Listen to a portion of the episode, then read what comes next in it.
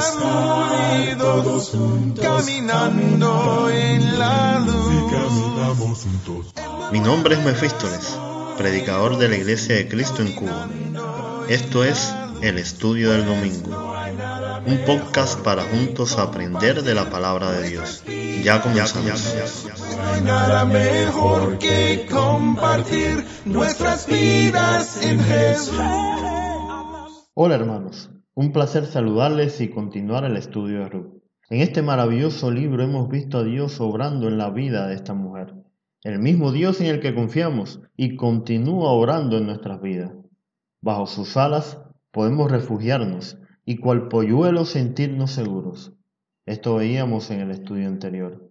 Hoy continuaremos hablando de estar bajo sus alas de una forma diferente bajo el cuidado y protección de la persona que Dios puso en el camino de esta mujer en su providencia. Otra persona importante para Ruth es Noemi, que como una madre y guía espiritual se preocupa por la suerte de esta.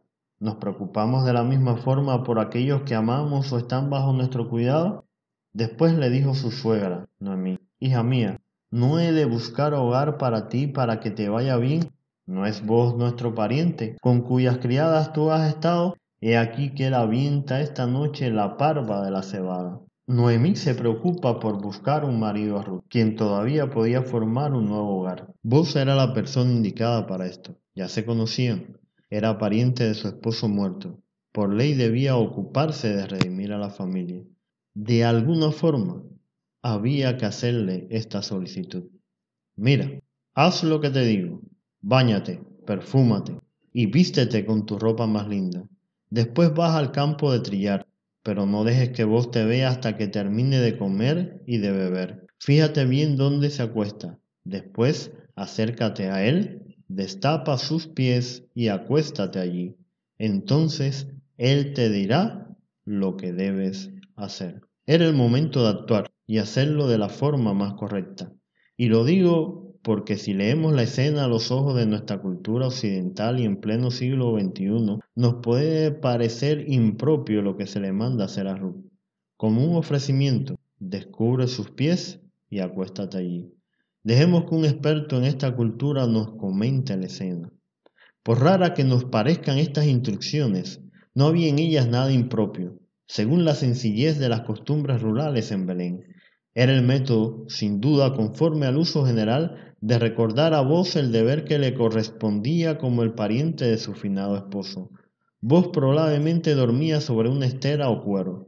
Ruth se acostó a sus pies, posición en que duermen los criados orientales en la misma pieza o carpa de sus amos, y si necesitan cobijas, las costumbres le permiten cobijarse con la ropa de la cama de su señor. Ruth se comporta como una sierva de su señor. Ella podía ir de frente y exigir su derecho de ser redimida. Noemí le enseñó el camino de la humildad para reclamar su derecho a vos. La acción de descubrir sus pies era como decir, me pongo bajo tu cuidado, bajo tus alas. Ahora todo estaba en las manos de Ruth.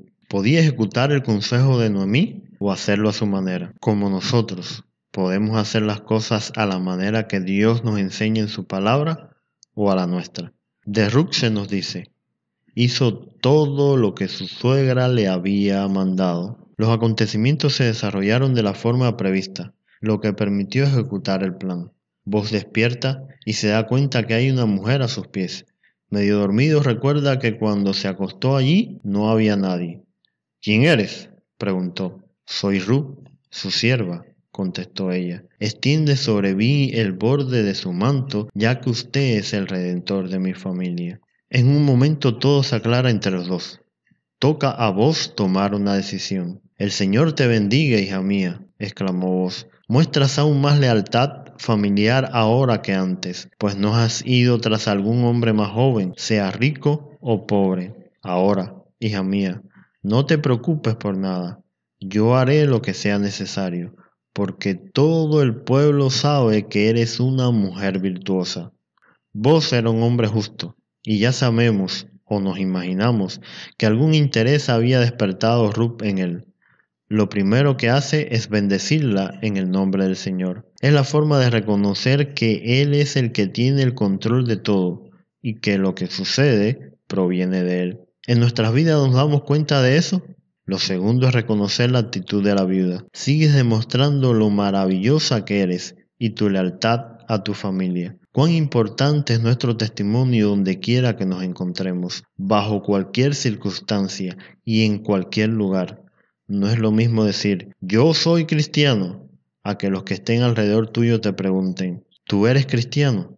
Es que te comportas como si lo fueras. Muchas vidas han acudido a los pies del Señor por lo que han visto que Dios ha hecho en la vida de otras personas. Este es el llamado del Señor, a luz y sal de la tierra. El término mujer virtuosa sin duda nos recuerda el libro de Proverbios en su capítulo 31. Y esa convicción lleva a vos decir, yo haré lo que sea necesario. Es algo que no puedo pasar por alto, como se escribiera años más tarde. Mujer virtuosa, ¿quién la hallará? Porque su estima sobrepasa largamente a las piedras preciosas.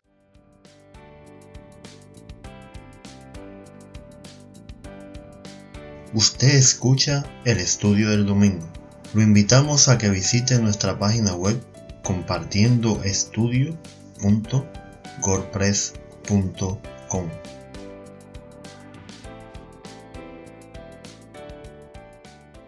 Bajo sus alas, el Señor se ocupa de sus hijos y sus necesidades, y en ese camino pone personas que realizarán esa función, algunos por un instante, otros toda la vida. No lo olvides, hermano, hermana, Dios cuida de nosotros todos los días. No dejemos nosotros de hacer las cosas a la manera de Dios y no a la nuestra. No dejemos de leer y consultar la Biblia para tomar las decisiones que honren al Señor. A veces no nos gustarán, se nos hará difícil, pero es el camino de Dios para perfeccionarnos. Ruth podía hacer algo diferente a lo que decía su suegra. Podía confiar en su juventud, belleza o encantos femeninos. Podía escoger un camino distinto y no lo hizo. Hermanos, hagamos las cosas conforme al manual del fabricante. No olvidemos que en todo momento nuestras acciones dicen más que nuestras palabras y nuestro testimonio ayuda a traer personas a los pies de Jesús. Y si tienes cerca una mujer u hombre virtuoso, díselo, reconócelo y ayúdale a ser mejor. Es un gran tesoro que Dios ha puesto en tu camino.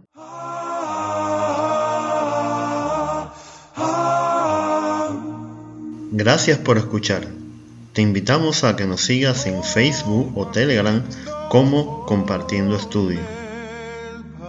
Para contactarnos o sugerir algún tema, lo puedes hacer por el correo compartiendoestudio.gmail.com Hasta un próximo episodio. El Señor esté con nosotros.